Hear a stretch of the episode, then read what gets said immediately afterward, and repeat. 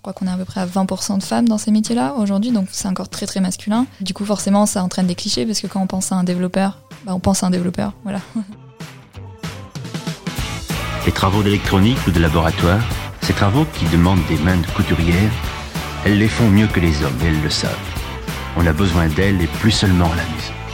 Toi, de toute façon, tu n'es qu'une femme, tais-toi, tu ne sais pas. Le principal défaut d'une femme, c'est d'être une femme. Est-ce que vous pensez que c'est mieux qu'une femme travaille ou ne travaille pas C'est mieux qu'une femme ne travaille pas.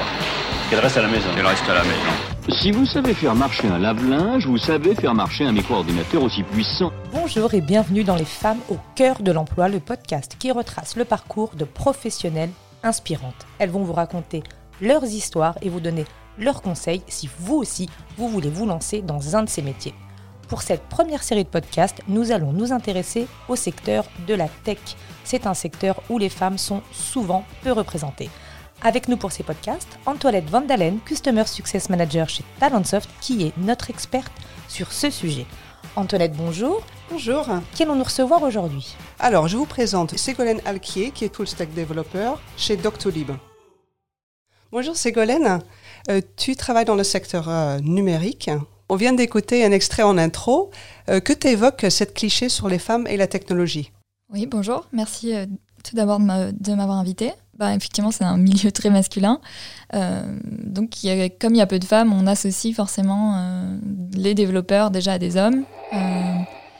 Et on a toute cette image du geek qu'on a tous un petit peu dans, l'inconscient collectif, qui en fait bah, qui existe, mais comme tous les métiers, c'est pas une personne type qui représente euh, tous les développeurs et toutes les développeuses. Et donc, euh, c'est important de comprendre aussi que qui qu'on soit et d'où qu'on vienne, on puisse être, euh, on peut devenir développeur ou développeuse et qu'on peut faire tout aussi bien son travail. Est-ce que c'est quelque chose que tu, tu as vécu, que tu vois dans, le- dans ton quotidien ou, ou pas du tout Ça a beaucoup évolué ces dernières années? Comment tu vois les choses? De toute façon, je vois la femme idéale, une femme qui premièrement travaille. Je pense que ça a beaucoup évolué, même depuis. Moi, ça fait trois ans du coup que j'ai démarré, parce qu'il y avait encore euh, moins de femmes à ce moment-là. On parlait beaucoup moins aussi des questions euh, de parité et d'inégalité de genre euh, dans la tech. Je trouve que c'est un sujet qui est de plus en plus mis en avant et porté euh, aussi bien par les communautés que les entreprises.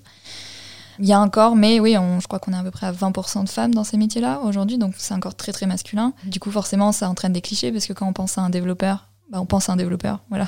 Un- on pense à un homme. Ouais. Euh, on pense à un homme, un homme blanc souvent. Euh, on a un peu cette image euh, du geek qui est entouré de plein de choses. Et, euh, et donc voilà, et moi c'est vrai que je, en arrivant là-dedans, euh, bah, je colle pas du tout. Euh, j'ai fait des études différentes, je suis une femme, euh, je suis pas du tout geek, les, les jeux vidéo ça m'intéresse pas du tout, donc je fais pas, pas partie de toute cette culture-là un petit peu euh, qu'on imagine un petit peu comme nécessaire. Tu es euh, développeuse web chez Doctolib. Euh, Pourrais-tu nous expliquer en quoi consiste ton métier et ton quotidien? Donc effectivement, moi je suis euh, développeuse web full stack. Euh, j'ai rejoint Doctolib en mai dernier et mon métier, en fait, le métier de développeur, ça consiste à réaliser l'ensemble de toutes les fonctionnalités euh, techniques d'un site ou d'une application web. C'est-à-dire que je travaille avec des designers et euh, des product managers qui vont travailler avec les utilisateurs de notre produit. Donc nous, ça va être les patients et les médecins pour me fournir des maquettes et les fonctionnalités qui sont prévues. Et notre travail, c'est de, les, de les créer, de les coder. D'accord. Et en fait, pour devenir développeuse web, faut-il passer par des formations, des euh, cursus euh, spéciales? Qu'est-ce qu'il faut faire pour, euh, pour devenir euh, développeur web? Ouais. Alors il y a des les parcours plus classiques. par exemple, on peut passer par des écoles d'ingénieurs.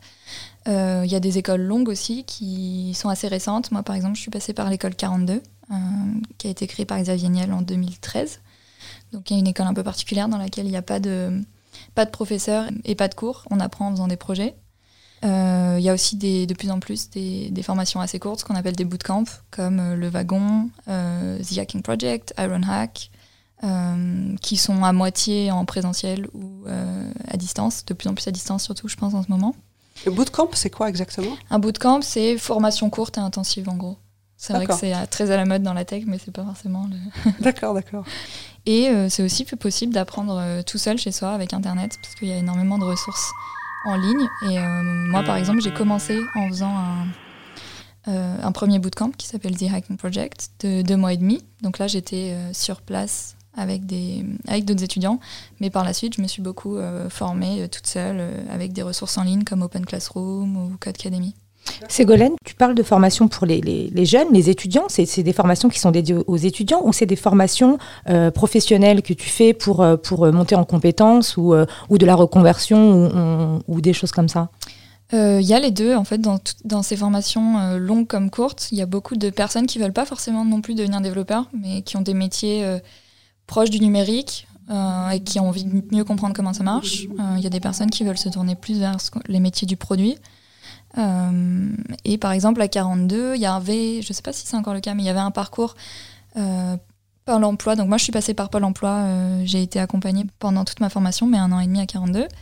Donc j'étais pas étudiante, j'étais stagiaire de la formation professionnelle, mais dans les faits, c'était la même chose. Et je sais qu'il y a aussi un parcours pour les plus de 50 ou 60 ans, je crois, à 42, qui est accompagné aussi par Pôle emploi. D'accord. Et en fait, tu ne viens pas du tout de, du monde de l'informatique à la base. Hein.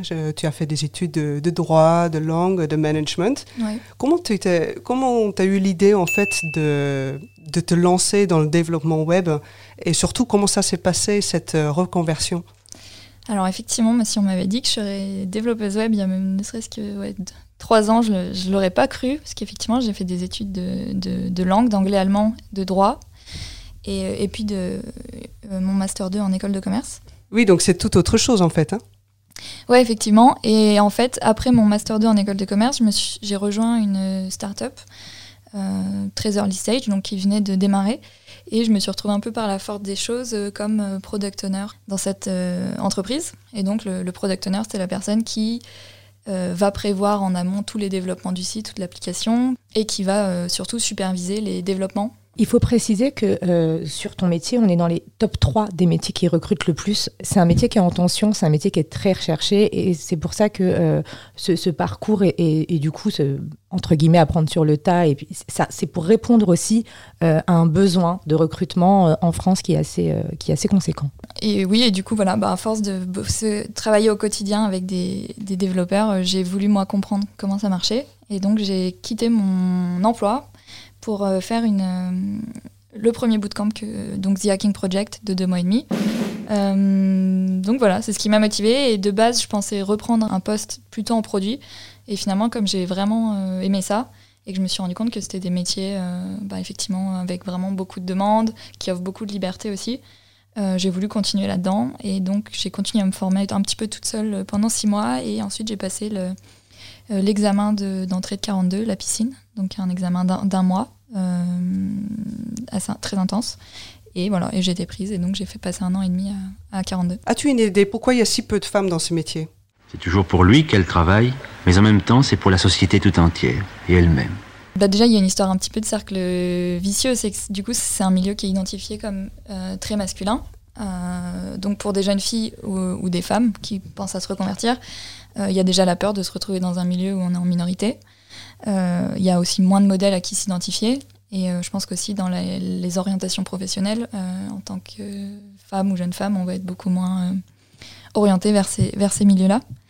Et ce qui est intéressant, je pense, de souligner, c'est qu'en fait, c'est le cas aujourd'hui. Donc les femmes sont en minorité dans la tech aujourd'hui, mais ça n'a pas toujours été le cas. Parce que les premiers ordinateurs, c'est des femmes qui, sont bah, qui étaient en charge de ça. Et euh, jusque dans les années, je crois, 70, euh, c'était presque égal dans les, études, dans les études technologiques entre hommes et femmes. Et en fait, ça a décliné euh, avec l'arrivée des personal computers, donc des PC dans les, dans les foyers, qui ont été utilisés principalement par les pères et les fils. Et, qui ont, et ensuite l'arrivée du jeu vidéo, qui, pareil, ont, ont, créé une culture beaucoup plus masculine et font que ça a un petit peu détourné les femmes des ordinateurs. Je ne sais pas, parce que ça me fait penser à ça, je ne sais pas si, euh, si tu connais ou si Antoinette connaît un, livre qui s'appelle Les oubliés du numérique. C'est un livre d'Isabelle Collet, qui vient d'être récompensé d'ailleurs par le prix du livre Pôle emploi et qui traite justement de ce sujet. Et on apprend aussi euh, dans ce livre euh, que en France, les femmes sont sous-représentées en Occident, de manière générale, mais pas partout dans le monde. Et, et qui tend à dire que c'est en train de changer. Voilà, mais que c'est pas forcément. Ce, ce, cliché est pas valable partout dans le monde. Oui, je crois que c'est vrai, par exemple, en, Inde et euh, en Afrique du Nord, si je dis pas de bêtises. Je crois que c'est pas le cas, par, exemple, pour d'autres raisons. C'est qu'aussi, par exemple, c'est des métiers dans lesquels euh, les, femmes peuvent travailler de chez elles et elles sont par exemple plus en sécurité que pour d'autres métiers. Exactement, c'est ce qui ressort euh, dans le livre. C'est pas forcément pour des entre Ouais. guillemets bonnes raisons, mais en tout cas, voilà, ce, ce cliché de la femme sous-représentée est très occidental. Et c'est vrai que cette lecture, du coup, est, est plutôt intéressante. Oui, justement, et en France, euh, on a encore du mal à recruter des seniors.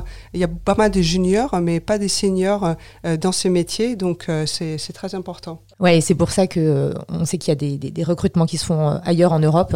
Et, euh, et, Ségolène peut nous le confirmer, c'est un métier qui s'adresse aux juniors et aux seniors. Oui, absolument. Donc en fait, il y a des opportunités pour, pour les femmes dans ce secteur. Il y a juste moins de femmes euh, qui sont dans le développement web. Euh, à ton avis, qu'est-ce que les femmes ont y apporté Bah, be- beaucoup de choses, parce que euh, ça a été prouvé euh, beaucoup par beaucoup d'études que pour créer l'innovation, il faut de la diversité. On le voit par exemple euh, dans plein de produits qui ont été développés euh, essentiellement par des hommes euh, blancs. Euh, par exemple, il y a eu des distributeurs de savon qui marchent que sur les peaux blanches, ou les ceintures de sécurité, un moment qui fonctionnaient en fait essentiellement pour les hommes, et les femmes et les enfants étaient par exemple trop légers ou trop petits, je sais plus.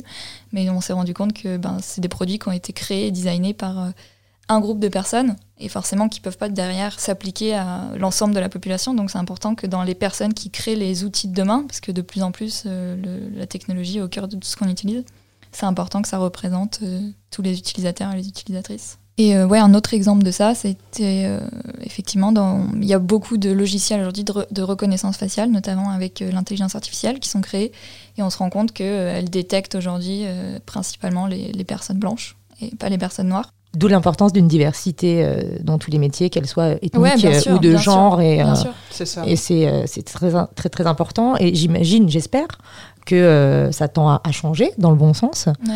Euh, et c'est- et pour ça que c'est toujours très intéressant de, de recevoir comme ça des, des femmes dans un milieu qu'on n'attend pas, d'où l'objet de cette série de, de, de podcasts. hein. Et euh, une autre chose auquel je pense aussi, c'est qu'il y a un, un gros enjeu du web pour moi aussi, c'est de créer des, sites et des applications qui sont accessibles. Donc pour les personnes avec des handicaps, qu'elles soient euh, malvoyantes, non-voyantes, euh, des déficits d'audition.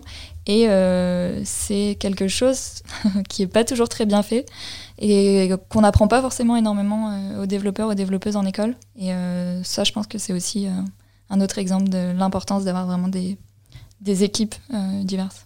Est-ce que tu as des, co- des conseils pour les femmes euh, qui souhaitent euh, se lancer dans le développement web? Euh, ben, d'oser, honnêtement. d'oser. On peut aujourd'hui commencer, si ça nous intéresse, assez facilement avec Internet. Il y a plein de petites ressources. On peut commencer à faire un petit peu des exercices, des jeux, voir si ça nous plaît. De pas hésiter aussi à contacter, à contacter d'autres personnes qui, ont, qui font des métiers qui nous intéressent. Euh, il y a aussi beaucoup de communautés. Euh, moi, je fais par- partie, par exemple, de pas mal de meet-up. Donc, Meetup, euh, c'est un site qui s'appelle Meetup, sur lequel on peut créer pas mal de groupes en fonction de nos centres d'intérêt et sur lesquels on va se retrouver. De temps en temps, il y a des événements. et aujourd'hui, évidemment, tout va être fait en ligne. Voilà. Et je dirais d'oser, pas se comparer. Ça, c'est di- c'est difficile quand on démarre parce Ouais. qu'on a toujours l'impression de. euh, de- c'est dur au début, c'est vraiment quelque chose de nouveau qu'on n'a jamais fait. Donc, il faut accepter de partir de. Un petit peu. de- C'est comme réapprendre un peu à parler ou ça apprendre une nouvelle langue. Donc, il faut accepter ça et pas se comparer aux autres parce que on sait jamais euh, d'où les, d'où les autres personnes viennent et ça- depuis combien de temps elles le font. Est-ce qu'on peut dire, pour, euh, pour vulgariser un petit peu euh, tes propos, que Ouais. quelque part, euh, d'avoir une, une certaine appétence, euh, ça peut être suffisant? On peut apprendre en autodidacte euh, Moi, j'imaginais qu'il fallait avoir fait des études supérieures en, en maths ou en je sais pas quoi. Mais en fait, quelqu'un qui a une appétence pour ces métiers et qui se forme et qui rejoint des groupes, et qui ça, ça peut marcher? Ouais, alors c'est vrai qu'il y a ce, ce, cliché un peu d'être fort en maths. Et honnêtement, moi, j'utilise pas du tout les maths dans mon métier. Et je suis moi-même, je suis pas du tout une matheuse. Euh, euh, on peut l'utiliser, par exemple, plutôt dans les métiers de la data, data, data scientist, ou un petit peu qui touche à l'intelligence artificielle, ou des choses vraiment très visuelles, dans les jeux vidéo, par exemple. Mais dans la plupart de- des métiers du développement, il n'y en a pas du tout besoin. Et je pense que c'est un secteur où euh, les diplômes comptent beaucoup moins que dans beaucoup d'autres secteurs, même en France, parce que euh, parce que c'est assez simple de prouver en fait si on sait faire ou si on sait pas faire. c'est un petit peu comme des c'est un métier créatif en fait où on, peut avoir un portfolio, on est capable de montrer j'ai fait telle ou telle chose. Euh, on peut mettre on peut mettre ce qu'on appelle en open source son code, donc n'importe qui puisse y accéder. Et donc voilà, c'est assez simple en fait de même pour des recruteurs de voir si on sait faire, si on sait pas faire, si on est motivé, si on fait des projets. Etc. Donc c'est vraiment ouvert à tous. Ouais. Merci Ségolène. As-tu un dernier mot de fin? Eh ben, merci déjà de m'avoir invité. Et puis moi, j'aimerais vraiment dire que la, cette reconversion que j'ai faite, ça a été vraiment euh, une des meilleures décisions que j'ai prises euh, euh, dans ma vie, et en tout cas dans ces dernières années. Et je suis vraiment très très contente de l'avoir fait. Ça m'offre beaucoup de beaucoup d'opportunités, de perspectives très intéressantes. L'idée aussi d'une certaine forme de liberté qui me permet de créer un petit peu le modèle de vie que j'ai envie d'avoir et que j'avais pas forcément dans mes expériences précédentes. Merci Ségolène de nous avoir raconté ton parcours. Merci Antoinette de nous avoir présenté Ségolène. Merci. Cet épisode des femmes au cœur de l'emploi dédié au métier du développement web est terminé. J'espère qu'il vous aura permis d'en savoir plus sur ce métier. Je compte sur vous pour le relayer à toutes les personnes qui pourraient en avoir besoin. Et on se retrouve bientôt pour un nouvel épisode des femmes au cœur de l'emploi. Merci.